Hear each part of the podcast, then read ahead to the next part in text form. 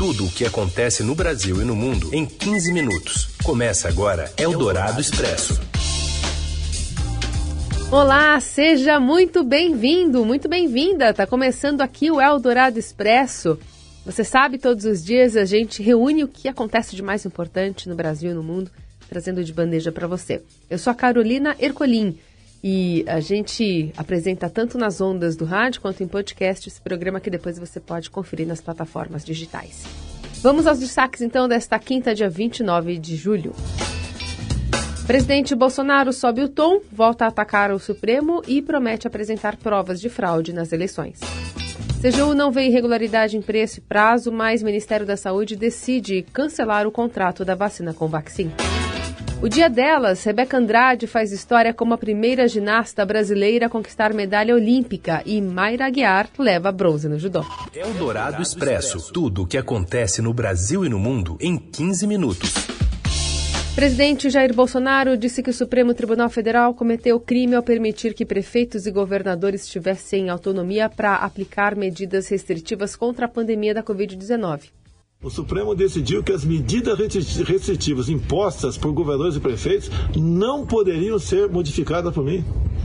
Então, o Supremo, na verdade, cometeu um crime ao dizer que prefeitos e governadores, de forma indiscriminada, poderiam simplesmente suprimir todo e qualquer direito previsto no inciso 5 da Constituição, inclusive o ir e vir. A declaração de Bolsonaro a apoiadores foi uma reação à mensagem postada em uma rede social do Supremo na quarta-feira.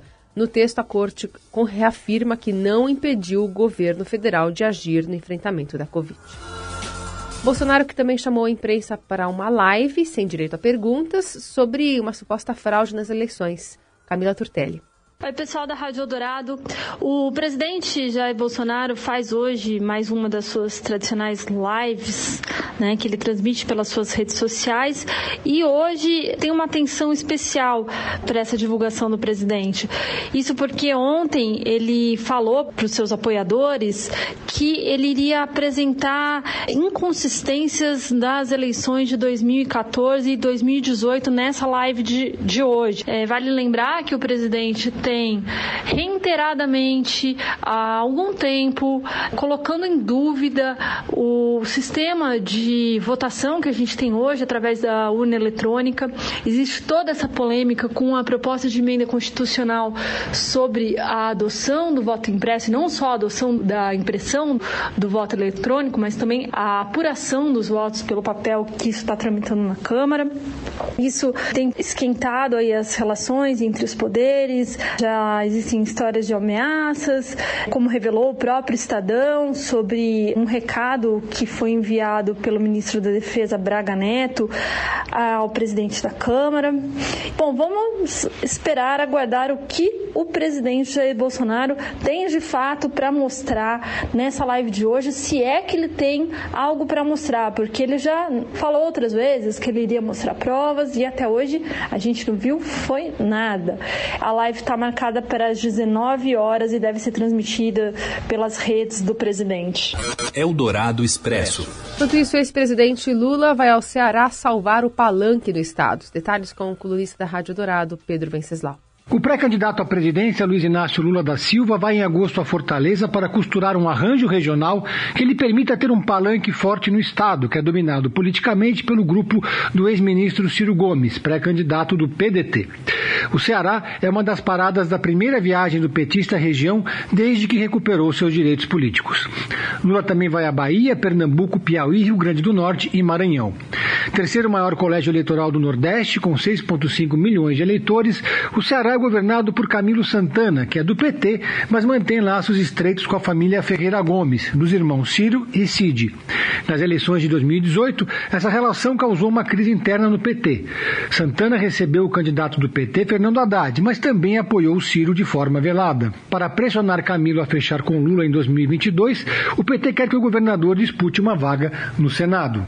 Eldorado Expresso. O ex, aliás, o ministro-chefe da CGU, Wagner Rosário, disse hoje que a investigação preliminar sobre as supostas irregularidades no contrato para a compra da vacina indiana Covaxin não encontrou indícios de sobrepreço de mil por cento na oferta intermediada pela Precisa Medicamentos.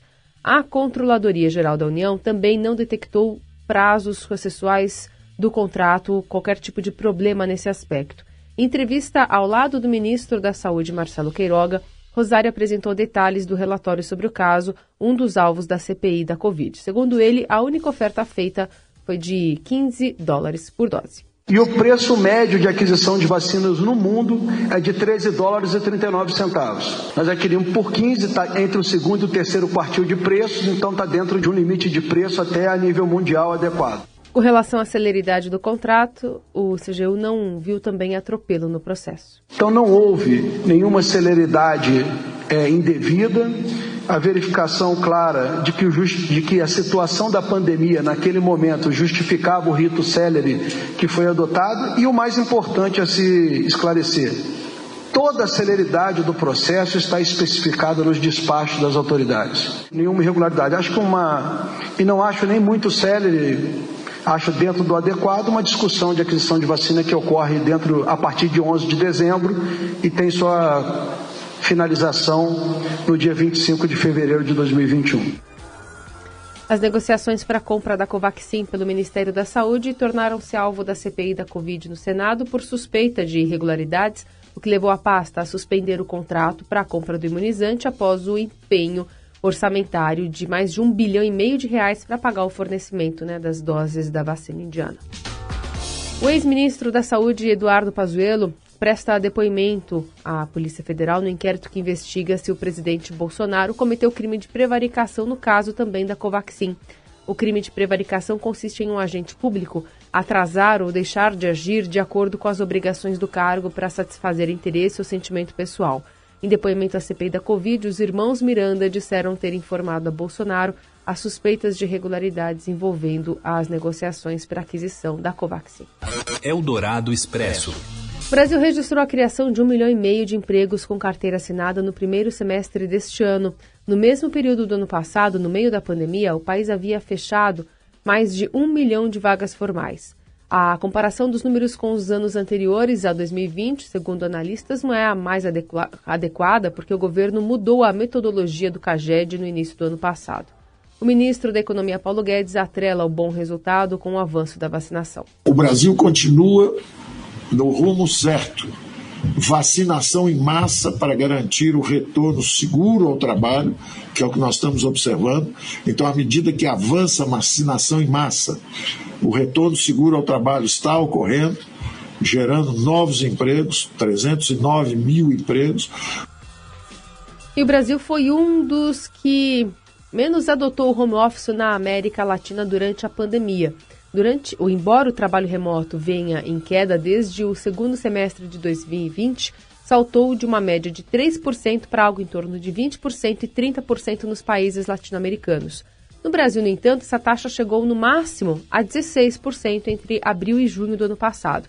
Mas 33% das empresas já prevêem voltar ao trabalho presencial nos escritórios apenas em 2022 enquanto 66% já voltaram ou esperam que isso ocorra ao longo deste ano. Ainda assim, o home office veio para ficar. Mesmo com o avanço da vacinação, 87% dos entrevistados disseram que suas empresas manterão um sistema híbrido. Eldorado Expresso. São Paulo registrou um novo recorde de baixa temperatura esta madrugada. A gente tem informações com o repórter do Estadão, João Quer. Boa tarde, Carol. A massa de ar polar que atinge as regiões sul e sudeste do Brasil deve manter a sensação de frio intenso em São Paulo pelos próximos dias, com a temperatura mínima podendo chegar a pelo menos 3 graus Celsius durante as madrugadas. Mesmo com o céu aberto e o sol aparecendo durante o dia, a máxima esperada até essa sexta-feira é de 14 graus. Para auxiliar a população da capital em situação de rua, a prefeitura aumentou as vagas nos centros de acolhimento municipais e montou cinco tendas espalhadas pela capital, onde haverá distribuição de alimentos, roupas, cobertores e kits de higiene em uma parceria com a Cruz Vermelha. Os endereços das tendas e a previsão completa dos próximos dias estão no portal do Estadão. E o frio avança pelo Brasil hoje, amanhã também, a chance inclusive de julho terminar com novos recordes entre as temperaturas mínimas do país. 31 cidades do Rio Grande do Sul teve registro de neve. Santa Catarina registrou o dia mais frio do ano, com menos 8,6 é, graus, né, em, em Bom Jardim da Serra, que é um lugar que normalmente as temperaturas caem bastante, virá uma referência para o país. Você ouve Eldorado Expresso. Eldorado na Olimpíada de Tóquio 2021.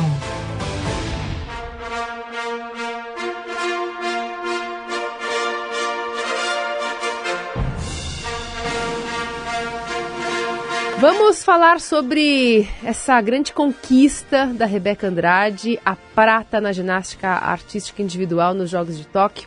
É a segunda ginástica mais completa do mundo, só isso. Fala mais, Rafael Ramos. Olá, boa tarde. Aos 22 anos, a ginasta Rebeca Andrade fez história nesta quinta-feira aqui nos Jogos Olímpicos de Tóquio. Ao conquistar a medalha de prata no individual geral, ela se tornou a primeira brasileira a subir no pódio na ginástica em uma edição dos Jogos Olímpicos. Rebeca já havia impressionado os jurados com uma ótima atuação na fase classificatória. Nessa quinta-feira, na grande final, ela voltou a se apresentar muito bem e aproveitou-se, lógico, da ausência da ginasta americana Simone Biles, que ficou de fora da decisão para cuidar da sua saúde mental e, com manobras espetaculares, Rebeca Andrade garantiu então a segunda posição, a medalha de prata para o Brasil. Valeu, Rafa. Pois é, e emocionou muito porque hoje a gente acompanhou as transmissões aqui no Brasil, já é noite lá no, no Japão, né? E a Rebeca Andrade tinha só 5 anos quando a Daiane dos Santos disputou a final em Atenas ao som de Brasileirinho. Então, essa é a primeira geração de meninas negras a ter outra menina negra como referência na ginástica do Brasil. Então, a torcida imensa, né? A Daiane, enfim, fez todo mundo chorar também aqui com a emoção dela durante as transmissões da Rede Globo. Rebeca Andrade tem mais duas chances reais de pódio nas Olimpíadas. Após a prata no individual geral, ela vai competir nas finais de solo e salto e pode igualar o feito de Isaquias Queiroz na canoagem, três medalhas na mesma edição das Olimpíadas. E também tivemos bronze, o bronze do judô brasileiro com a Mayra Guiar. No templo maior do judô mundial, o Budokan, a atleta se mostrou gigante e escreveu né, o seu nome no hall dos maiores atletas olímpicos do país ao conquistar o bronze na categoria até 78 quilos nas Olimpíadas de Tóquio. Ainda em Olimpíadas, quem será o homem mais rápido do mundo, hein? Pela primeira vez desde 2004, a medalha de ouro da prova dos 100 metros rasos será conquistada por outro atleta que não o Usain Bolt. Lembra dele?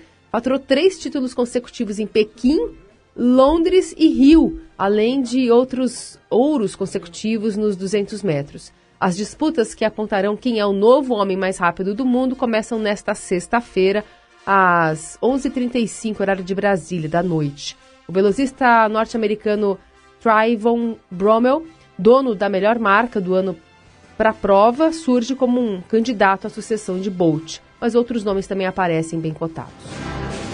E o tempo fechou entre a goleira Bárbara do futebol feminino e a atleta paralímpica de canoagem Andrea Pontes, após esta criticar as atuações da camisa 1 da seleção. As duas bateram boca no Twitter. Bárbara ironizou o fato de Andrea não estar na Paralimpíada e foi chamada de cheinha pela canoísta.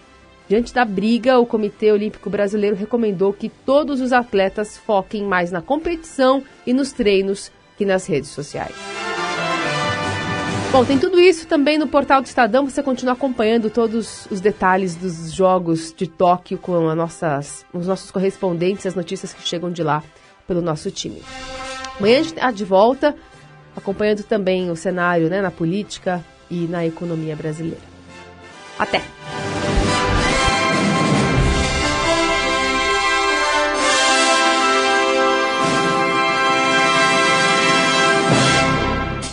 Você ouviu Eldorado Expresso tudo o que acontece no Brasil e no mundo em 15 minutos.